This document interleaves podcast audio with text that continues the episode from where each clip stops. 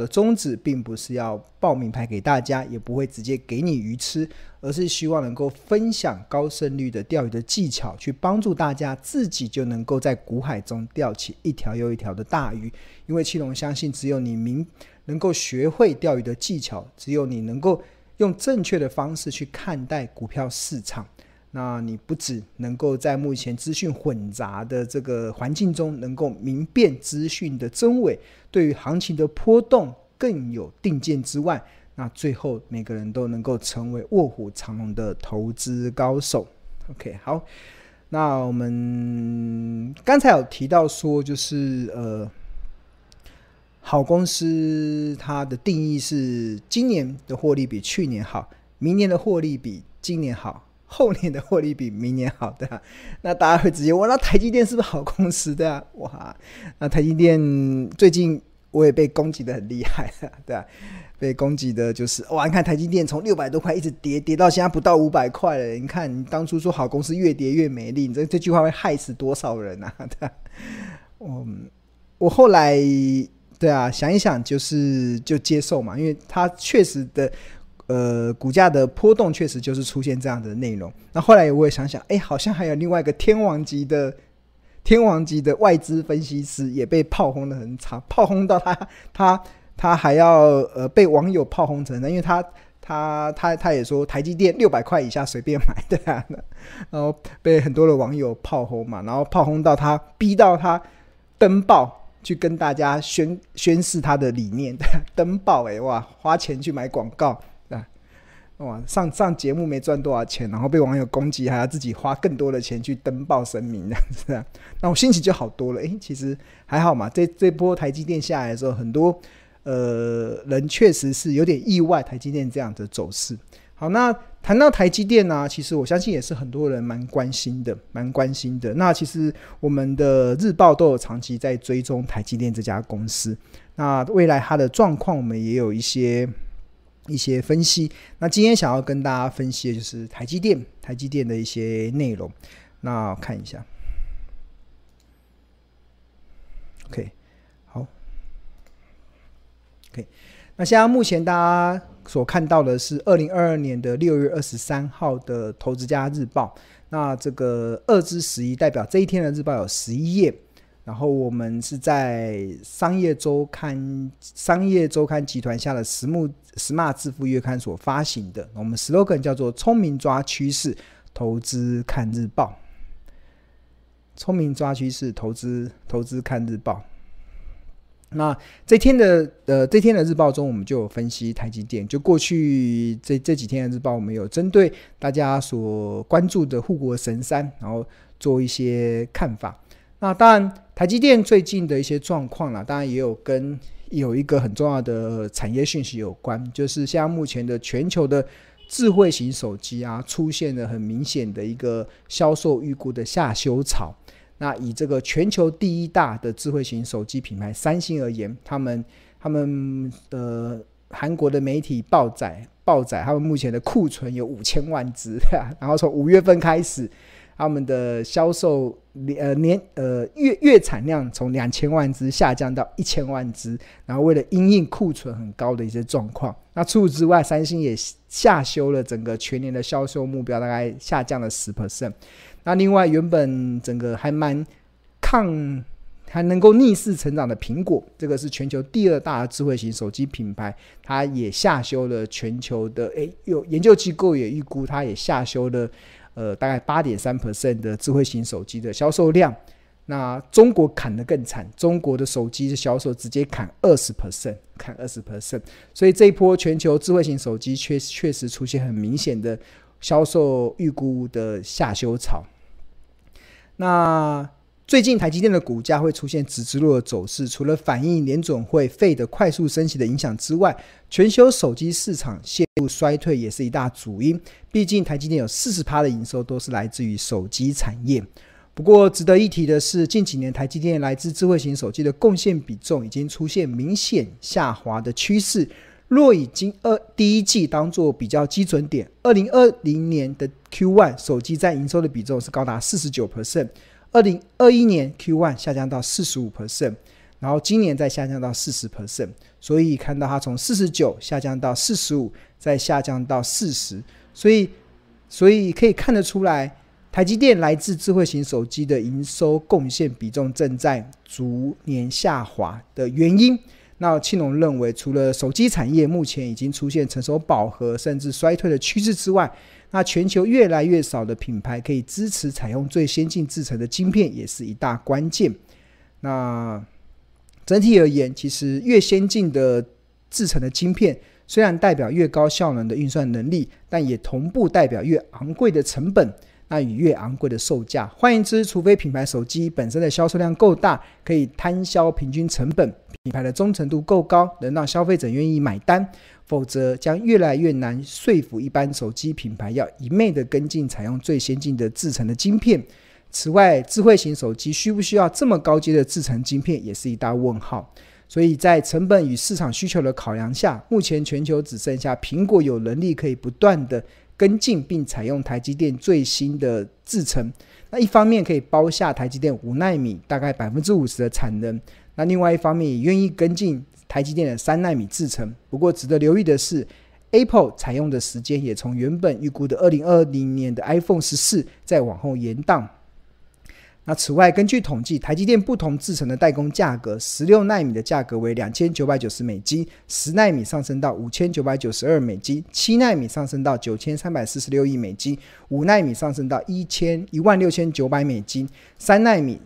再跳升到三万美金。所以在假设一片十二寸晶圆可以切出五百颗手机晶片的基础下，十六纳米的单颗晶片是五点九八美金，十纳米上升到十一点九八美金，七纳米上升到十八点六九美金，五纳米上升到三十三点八美金，三纳米上升到六十美金。那此外，越先进的制程代表在同一个单位可以塞进越多的电晶体，单位的电晶体成本也可因此下降。例如，十六纳米为三百三十一美金，十纳米下降到两百七十四美金，七纳米下降到二三三。不过，随着先进制程发展到五纳米以下，由于必须采用贵厂商的极紫外光 （EUV） 的曝光技术设备，因此单位电晶的成本不降反升，五奈米则上升到二三八美金。这个就是不同的制程的单颗晶片的价格，单单单位的电晶体的状况。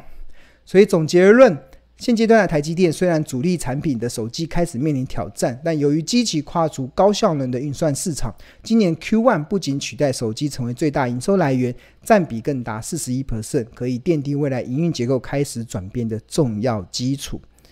OK，好，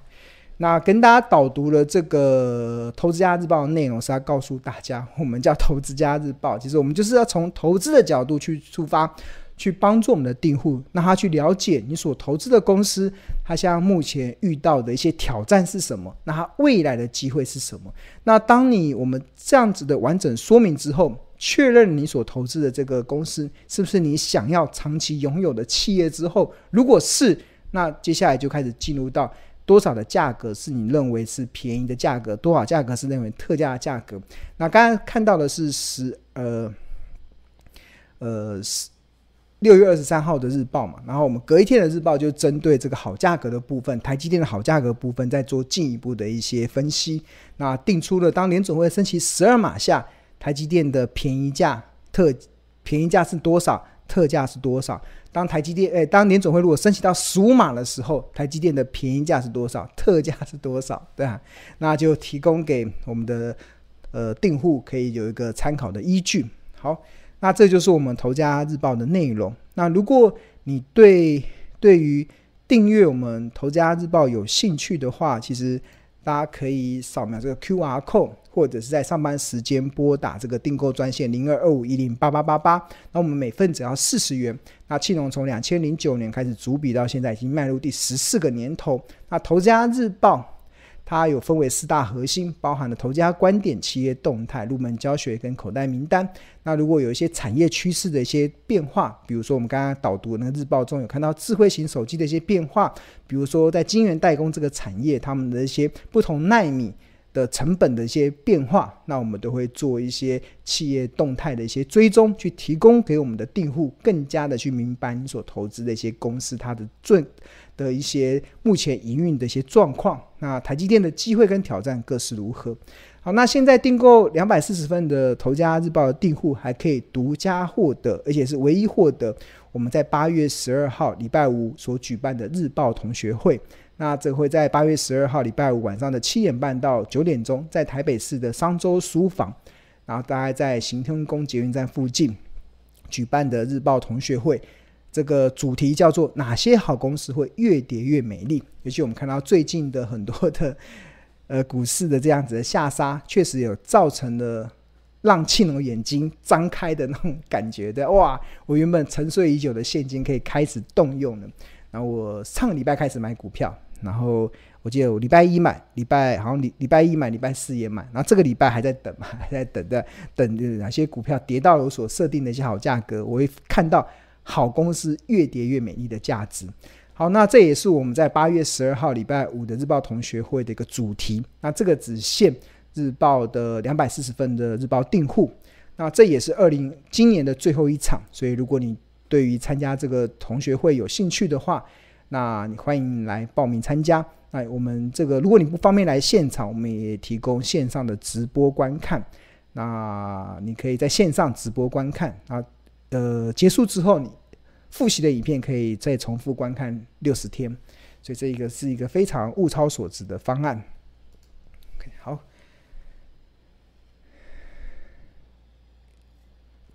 OK，好。那我们现在来开放同学来问一下问题。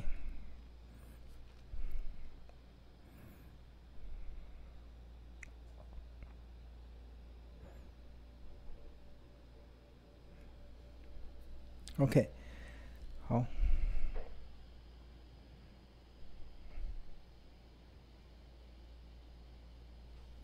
有日报同学的这个威力，它是 APP 跟日报的订户，谢谢支持我们两项的产品。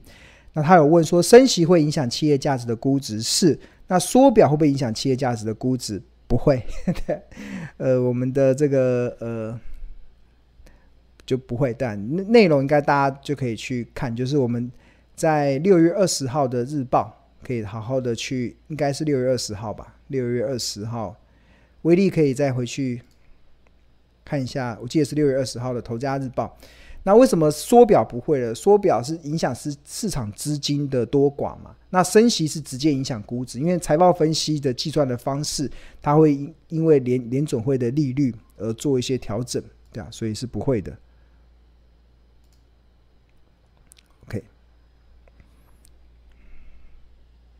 看一下，应该是六月二十号。对，这个威力可以去看，我们写的非常的详细。我们有从财报分析的一个呃教学，告诉大家为什么升息会影响企业价值。对啊，这个是未来现金流量折现的概念。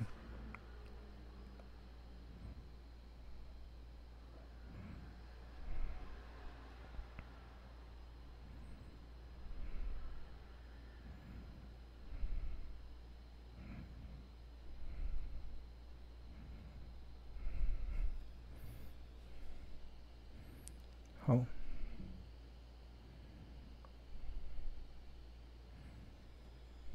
对，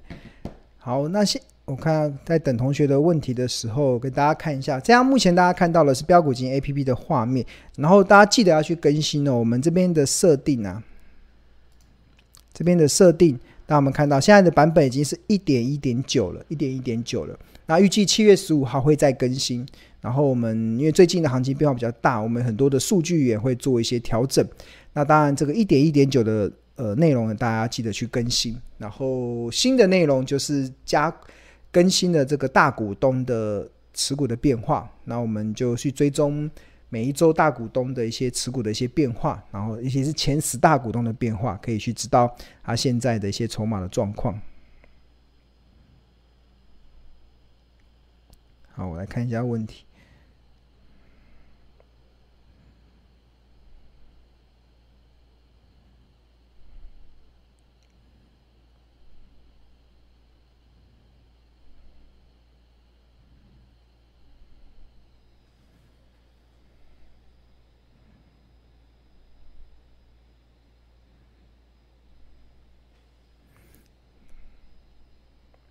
对啊，有一个同学有分享巴菲特的说法嘛，就是如果你无法拥有一家公一家公司的股票十年，那你连一刻也不应该持有，对啊。就是我觉得很多的投资人有一个状况，就是太急着想要，呃，太热衷于股价的起起伏伏，然后想要从股价的起起伏伏去获取你你以为的获利，那这个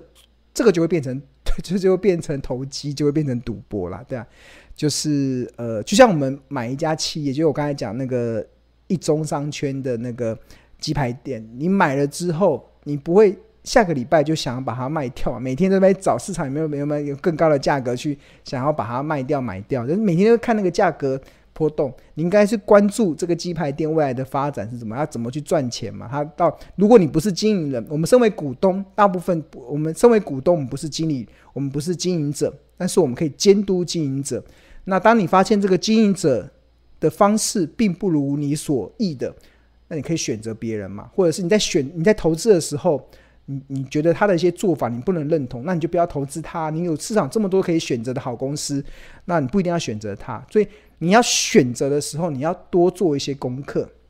那那那个那个那个才是我们投资者要做的事情。你要去了解你所投资的公司，就是股票投资真正的风险，并不是来自于。呃，你你呃，我觉得投巴巴菲特有讲过一句话，投资人真正的风险啊，大多数投资人真正的风险只有一个，就是你不了解你所投资的公司，这才是真正的风险。我看到很多现在的网络上的留言，或者是很多的很多的一些市场所传达的一些观念，都没有在教导。大家怎么去分辨你所投资的公司？没有教导去让你要去花时间去了解你的公司，而是每天都在那边看股价的波动。哇，这边从六台积电现在六百多块，然后现在五百块以下，怎样怎样怎样？那个其实都已经本末倒置了。就是如果你确认台积电是你想长期拥有的，那它越跌当然是越美丽啊，因为你可以用更便宜的价格买到这家好公司，你不是更开心吗？那我听到最近我听到有更更夸张的说法说。买到正在下跌的股票，也是一种赌博。那个、那个、那个观念不知道被不知道是谁教的，对吧？呃，买到正在下跌的股票，不是很好吗？如果它是好公司的话，你可以用更便宜的价，就是你会有你会认为买到正在下跌的股票是在赌博，那就表示你根本不在投资，根本不认识股票市场，你 你就是用错误的方式在看待这个行，在看待投资这件事情嘛，对吧？所以。